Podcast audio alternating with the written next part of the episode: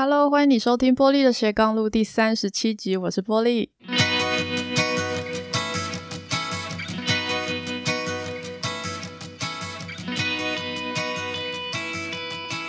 在上一集节目里呢，我们聊到思维习惯的影响力。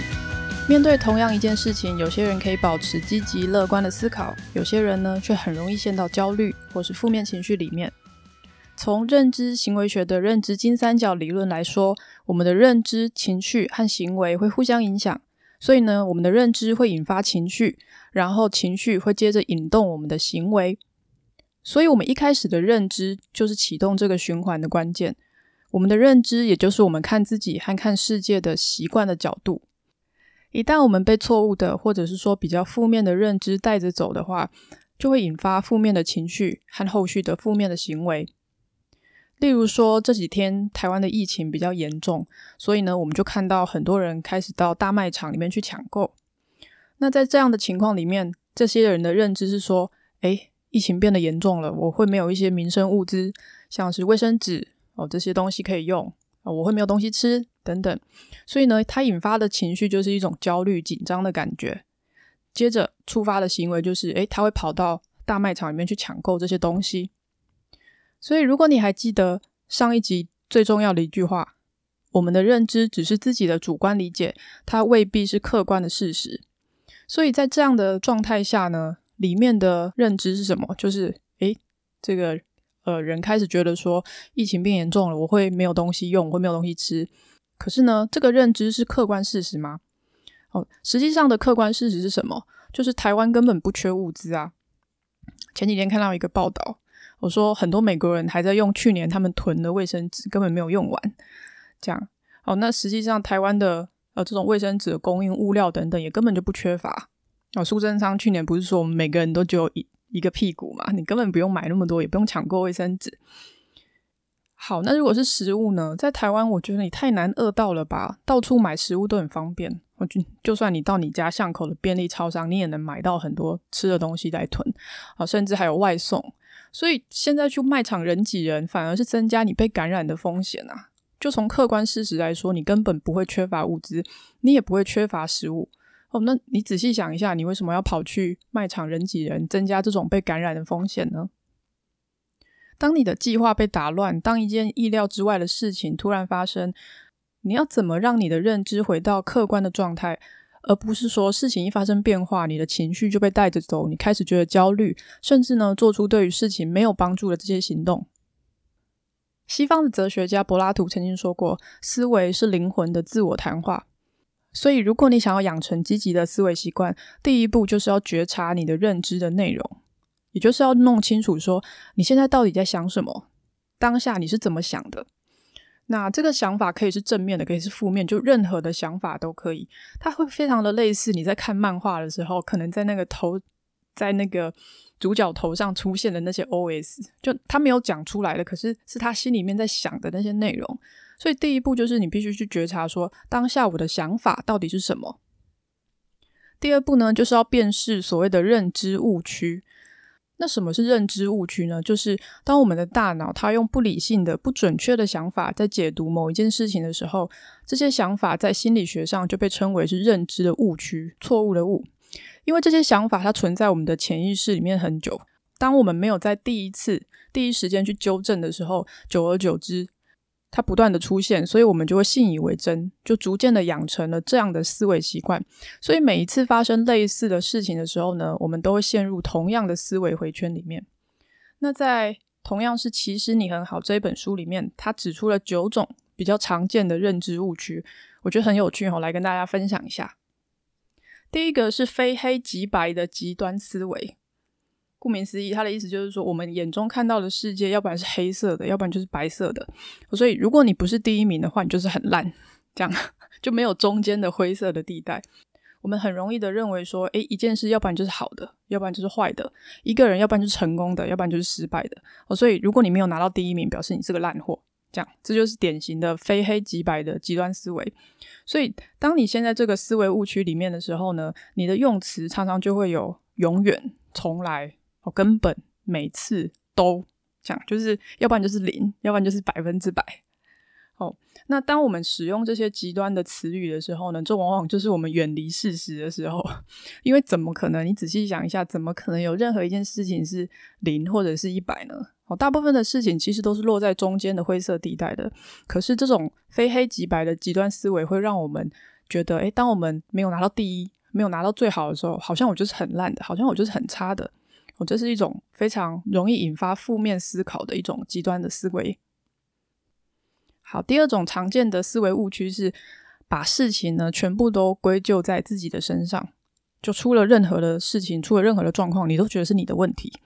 哦，如果是年轻人的话，很常见就是，诶，大家出去吃饭，为什么没有揪我去？哦，大家在 IG 上面分享现实动态，可是可是里面没有我，怎么没有人约我？大家一定非常讨厌我，等等。哦，这个是我实际看过的。就是你觉得一切坏事发生的根源就是你自己这样，哦，或者是呃，老板怎么今天没有呃在楼梯间遇到我啊，没有跟我打招呼，是不是我哪里又做错啦？等等。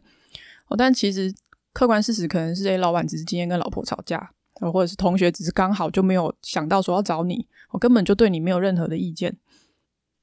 第三个误区是以偏概全，就是你会用一件事情去对一个整体来做结论。例如说，你遇到了一个不擅长表达的工程师，你就觉得所有的工程师都是这种内向，然后不知道怎么表达的人。例如说，你一次的呃演讲失败，你就觉得自己绝对是一个不擅长演讲的人。这样，那以偏概全最大的问题就是，它很容易会让我们因为一次的失败就完全的否定我们自己，然后你就再也不愿意尝试了。第四个误区是贴标签。会用一个比较情绪化的字眼来笼统的形容某一个人。一个人应该会有很多的面相，可是当你把他贴标签的时候，等于是你否定了他其他的一切。啊，无论他怎么做，你都觉得他就是这样的人。他是一个胆子小的人，他是一个内向的人，他是一个工作狂等等。当你把他贴上这些标签的时候，呃，你就很难去看到他的其他的可能性了。啊，其实人会改变，可是当你把这个标签给贴上去，其实你就失去了再去探索它其他面向的可能。第五个误区呢，是无视或否定积极的事实，这一点蛮像冒牌者症候群的。我就是把这种呃所谓的积极的事实，就是证据，你都把它否定掉，你觉得，哎，那是刚好，哦，那是运气好，哦，那个不算，等等。第六个呢，是所谓的应该法则。就是我们会觉得自己应该要怎么样，那别人应该要怎么样？我甚至如果严重一点，你就会觉得，诶，别人应该要用怎么样的方式去做事情啊？你怎么没有那样做呢？很，他会觉得别人有问题。这一点在我很喜欢的一本书叫《挺身而进》，就是脸书的 COO 吧，桑德伯格。桑德伯格的书里面有写到说，当女性非常容易就是呃生了小朋友之后，有小孩之后呢，就会觉得自己应该要放弃自己的。事业，然后呢，专注在家庭上，所以女性很容易会纠结在要怎么去平衡工作跟家庭。我就觉得，对于自己有一种要求，觉得说自己生的小孩，那应该好好的照顾他。但如果我把重心放在小孩身上的话，我就顾不了我的工作。哦，如果我把重心放在工作，我又会疏忽了小孩。这就是一种应该法则，就觉得我自己应该要扮演一个什么样的角色。我们对于我应该扮演的那个角色有所期待，期待到已经超越了事实本身，忽略了其实没有人是完美的，没有人能够做到那百分之百的样子。第七个呢是读心术，就是用自己的感觉去随便的揣测别人的想法，然后你觉得自己是对的。我这有点类似看到老板脸色不好，你就觉得。你就觉得他一定是怎么样怎么样哦，其实大家可能是便秘，或者是跟老婆吵架等等。就你自以为知道对方在想什么，然后呢，用那个想法去。但是当你自以为对方在想什么的时候，其实你就失去了跟他沟通的那个机会，或者是那个好奇心。所以这一点也是非常容易引起人跟人之间误会的一个误区。第八个呢是情绪化的推理，意思就是说，当我们感受到情绪非常强烈的时候，我们就会认定我们当下的推论一定是事实。例如说，刚刚的这个因为疫情严重，所以就想要去抢物资的这个部分，我们当下感觉到就是，诶，媒体都在报道啊，我每一天的这个确诊人数都在增加，然后他去过什么地方，然后又怎样又怎样，所以当你看到这些讯息的时候，你感受到就是第一个一定是恐惧感，你觉得会担心说我会不会感染，或者说会不会封城哦，会不会没有东西吃，会不会没有东西用，所以你就会认定说，诶，我现在应该赶快去买，所以它是一个依照当下的情绪所产生的一个推论。第九个呢是灾难性的思维，就是任何事情你都会想到它最差最差的情况，就算这个最差的情况几乎不可能会发生。例如说，创业的人只要一天业绩不好，你就觉得呃公司是不是马上就要倒了？哦，是在这个疫情的情况下，只要稍微有点咳嗽，你就会怀疑说，诶，我是不是得了武汉肺炎？我就是只要有一点风吹草动，你都会把事情想到它最差最坏的那个可能去。所以，如果有这个灾难性思维的人的话，他很常处在一种焦虑的状态中哦，因为他的思绪可能会被引发到未来，他会想象说未来会发生最差的事情，所以这种担心呢，就会加重他的无力感，然后还有一种绝望的感觉。好，所以刚刚讲完了九大误区后，第三步呢，就是要对于刚刚所讲的这些认知误区进行检验和质疑。哦，你必须知道说，思维本身是不能定义你的。那我们头脑里的想法，它也不一定都是真的哦，除非你自己要选择去相信它。所以，当你的脑袋里产生某一个想法的时候，你要试着去质疑它一下。你可以问问自己，有什么事实或者是证据可以证明这个想法的准确性和真实性？它是真的吗？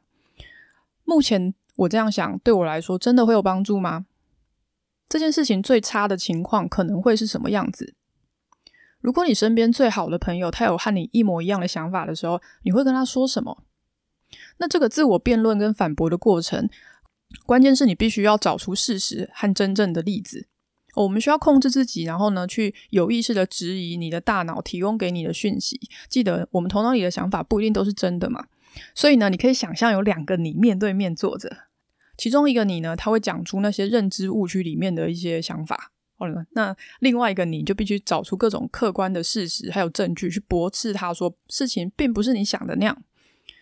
好，那如果你真的很难去找出一些客观的证据，你觉得说，诶，我好像就是这么差，或者是在这事情就真的是这样啊，或者是你给自己贴了太多的标签的时候，我会觉得你应该要找几个比较值得信赖的朋友聊一聊，然后问问他们的意见是什么。我就是当你没办法辩论赢过对面的那个你的话，那你就找你的亲友团来帮你助阵吧。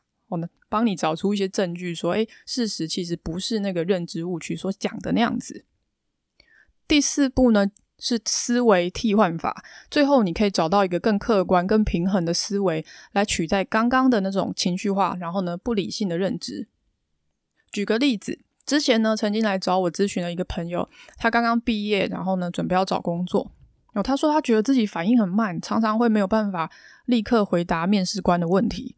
而且他想要找的是行销企划的相关工作，但是就觉得自己没有相关的经验，然后担心说，我是不是会找不到工作？我找不到工作，家里面会给我压力，然后我就觉得压力很大，等等。因为我们算是蛮熟的，所以我跟他说：“诶，谁说你没有企划的相关经验啊？你明明有参加过一些社团，然后有做过一些不同的案子，你明明有这种经验啊！而且我听听你说过，你有帮人家代操过粉丝专业，你帮他们卖东西，而且你在研究所的课程里面也有做过好几个个案的规划的企划的经验啊！你怎么会说自己完全没有相关的经验呢？”而且，就算没有办法立刻回答面试的问题也没关系啊。这东西其实你多累积一些面试的经验就会改善了哦。而且也不是每一个人的特点都是讲话很快、反应很好。你是一个很细心、负责任的人，这些特质也是企业很爱的啊。哦，谁规定每个人都一定要很外向？我觉得这种对话它其实很像是网球王子。我不知道大家有没有看过网球王子？哦，如果你看真正的网球的话，你就会觉得网球王子非常的夸张，那根本就不会发生，好吗？到底是在打网球还是在打死人？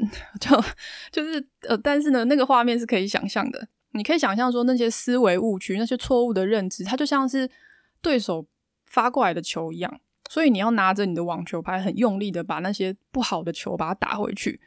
所以这跟运动训练的道理很像。你训练久了，你的肌肉的强度会越来越高，肌耐力会越来越强。那我们的认知其实也是一样的。如果你多训练你的大脑往积极的角度去思考的话，它也就会养成正面思考的习惯。那你的心理的韧性也就会提升了。我觉得一个人要先对自己有正面的评价，他才有可能用正面的角度去看待身边的人。也就是说，如果你不认为你自己是够好的，那你眼中看出去的世界，它也不会是美丽的。甚至你有可能会因为比较负面的思维习惯去伤害身边的人。有趣的是，其实以前的我并不是一个非常积极思考的人，我甚至可以说是一个很负面的人，有点像所谓的愤青吧。就是你对于很多事情都是很愤怒，都是看不顺眼的。有的时候我会觉得好像全世界都对不起我。可是后来发现，其实那样是蛮傻的。因为虽然我觉得全世界都对不起我，可是最后不快乐的人还是只有我而已啊！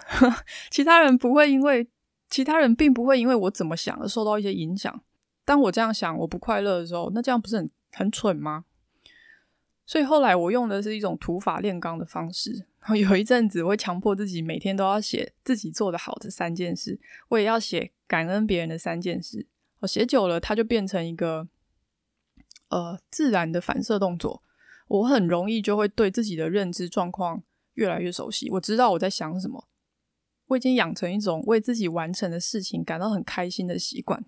例如说上个礼拜我把我的研讨会的论文写完，交给我的研究所指导教授。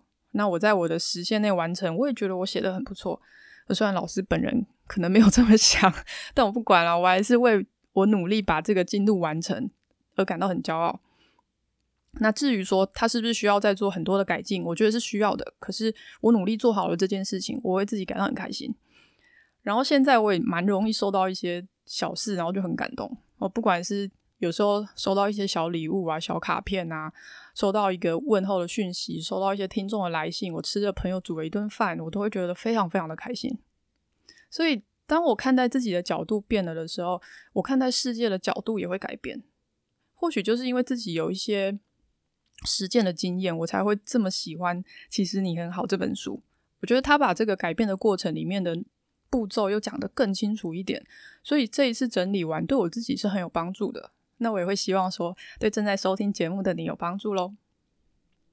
好，总结一下，如果你想提升自己的心理韧性，养成积极的思维习惯，你可以试试看这四个步骤。第一个，觉察认知内容，你要弄清楚你到底在想什么。第二步，你要辨识你的认知误区，你要检查自己的想法，它是不是落在了这个九大的认知误区里面呢？第三个，进行认知的检验和质疑。哦，你要进行自我辩论，你要找出客观的事实还有例子来反驳刚刚那些认知的误区。第四个，你要做思维的替换，你要把你客观的思维拿来取代原本那些情绪化的认知。我们的大脑跟肌肉一样，都是可以锻炼的。所以在疫情快速蔓延的这段期间呢，我们其实更需要去提升自己的心理韧性，帮自己养成这种积极的思维习惯。如果你愿意换一个角度看世界，你就会看到不同的风景。这就是思维的力量。谢谢你收听今天的节目。如果你喜欢这集节目，别忘了到 Apple Podcast 上面帮我打星评分，或者到 IG 或粉专留言留讯息给我，告诉我你的想法哦。活力的斜杠路，我们下次见，拜拜。